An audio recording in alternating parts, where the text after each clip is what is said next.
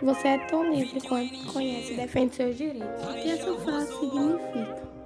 Bom, eu acho que essa frase significa que todos os meus direitos, todos os direitos que eu tenho, eu sou livre para fazer.